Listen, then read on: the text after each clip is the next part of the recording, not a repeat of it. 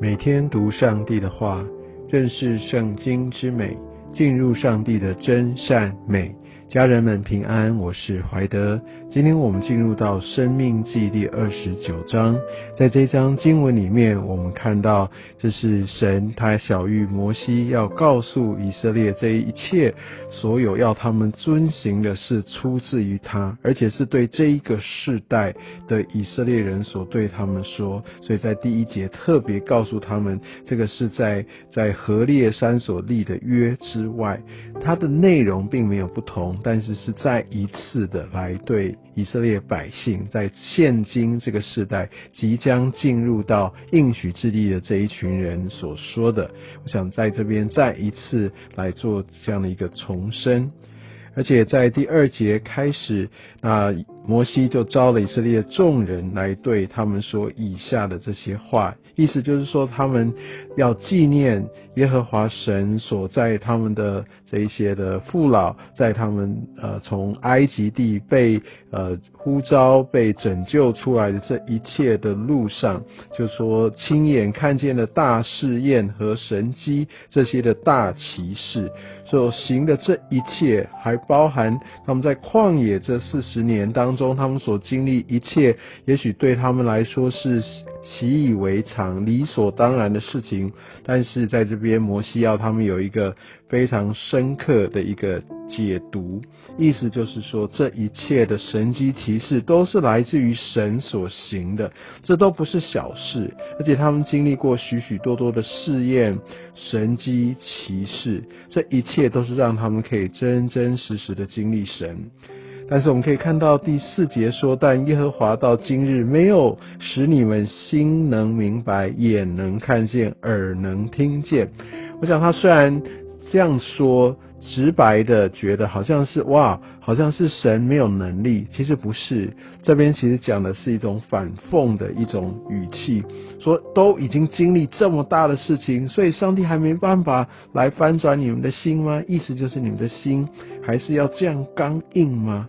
所以，我我们也可以知道，这不是一个特例。因为即使在现在，有些时候我们还是会忧虑，我们还是会忘记，甚至我们周遭有一些人，甚至有的时候是我们自己，虽然经历了神曾经一个极为奇妙的一个神迹，甚至病得医治等等，但未必生命会回转、会改变。也许有一个暂时的相信，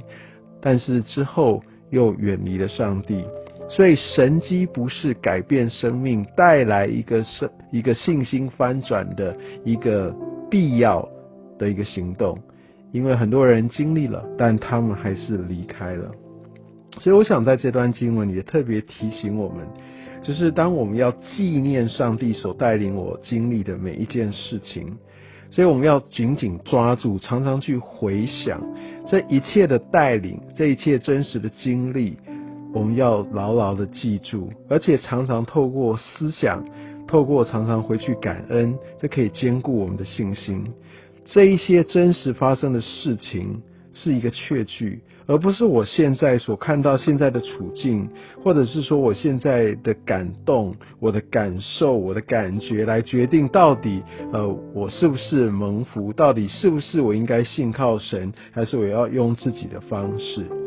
我们必须紧紧抓住，就好像神他透过他的话语写成圣经，经过圣灵来感动这么多人，把它写下来，为的是要我们明白，要让我们认识我们所信靠的神是怎么样的一位神，他是有什么样的应许，所以让我们对这个信仰来说，不是凭着我们个人的经历而已，也不是凭着我的感受、我的情绪。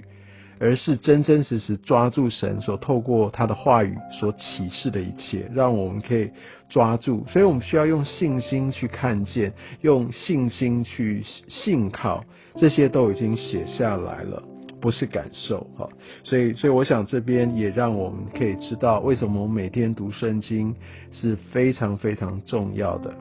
而这边也可以看到说，这一切我们常常的纪念思想，就像第八节。他们就可以得到这些为业，所以你们要谨守遵行这约的话。所以我们可以知道，在这边守约，好，我们真正的遵行，我们的听从，我们的顺服，这个是一个信心的一个回应，也是我们得着产业蒙福的一个很重要的关键。好，所以就在于说，我们怎么样真实的去抓住。那我们也看到，在这样的一个呃确据之下，我们选择相信，哈，这个是一个选择，这是很重要的一个决定。所以这样的话，就像第十三节，神他就要照他向他的百姓所应许的话，好，又像这些列祖所起的事，今日立你做他的子民。他做你的神，所以当我们的身份有一个正确，也有一个蒙神一个呼召的归属，那我们的核心身份就被翻转，我们就真实进入上帝所以为我们预备的这个祝福。而且十四节说，我不但与你们立这约起这事，所以我们可以知道这个约是从神他亲自颁布的，是他主动要来与我们建立一个盟约的关系。所以我们就可以知道，这不是我们靠自己的行为、自己的一厢情愿、自己的期待所所想说，也许上帝会被我感动，不是这个样子，是神他主动来递这个约跟他的百姓，而且让我们可以知道，当我们愿意来进入这个约的时候，就像第十五节这边所说，凡与我们一同站在耶和华我们神面前的，并今日不在我们这里的人。啊，所以我们就可以知道，我们其实也与这个约有份。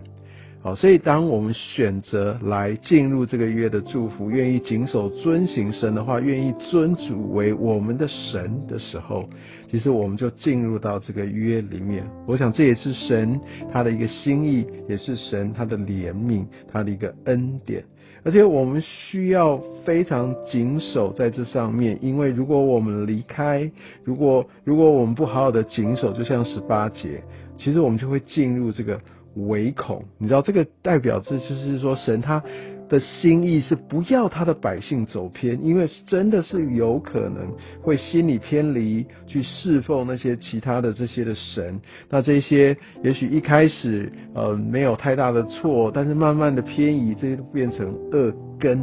当根生生出的时候，哇，这个生命就进入了一个很悲惨的这样的一个走向。而且十九节这边就说。哇，在在这里面，我们不要有这样的一个侥幸心理，觉得我好像做了恶事，我离开神，哎，我还有平安呢。所以有一个暂时的一个没有看见灾祸临到，就觉得就没事。千万不要有这样的一个侥幸心理，因为第二十节说耶和华必不饶恕他，所以神会来发怒。哦，在里面其实是带来一个，也许不一定在今世上面就看见一个外在的咒诅，很重要的后果是被涂抹，这个名字被涂抹了，不不成为神的一个儿女，是不被神纪念的，失去了这个永恒的盼望，这是非常非常悲惨的一个后果。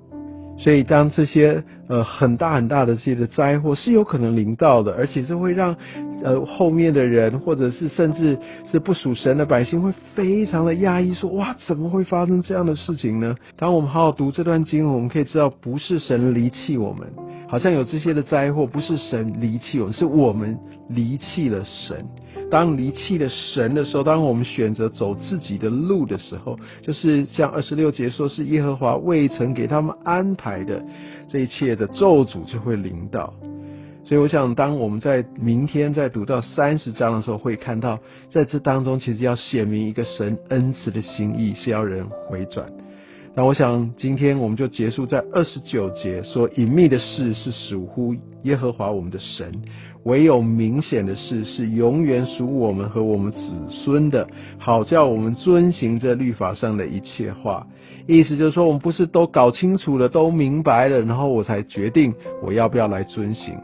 我们会有很多很多远远超出我们所能够理解的，因为神实在是全知的神，他实在是太奥妙了。但是他会把我们所需要知道的清楚的告诉我们，就像这些的律法，就像在经文上面所说的，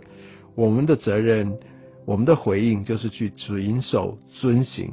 而那些奥妙的事情，神他自己会来成就。愿上帝继续带领祝福我们每一位。